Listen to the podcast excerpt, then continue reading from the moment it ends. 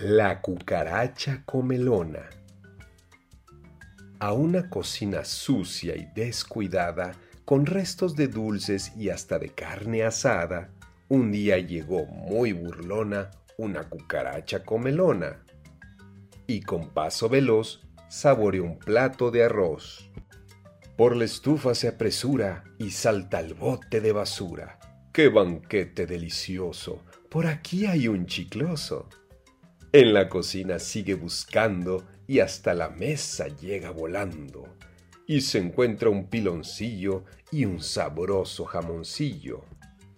La cucaracha tanto comió que a una indigestión le dio, pero un té de manzanilla se receta la muy pilla y a la cocina regresa por un helado de fresa.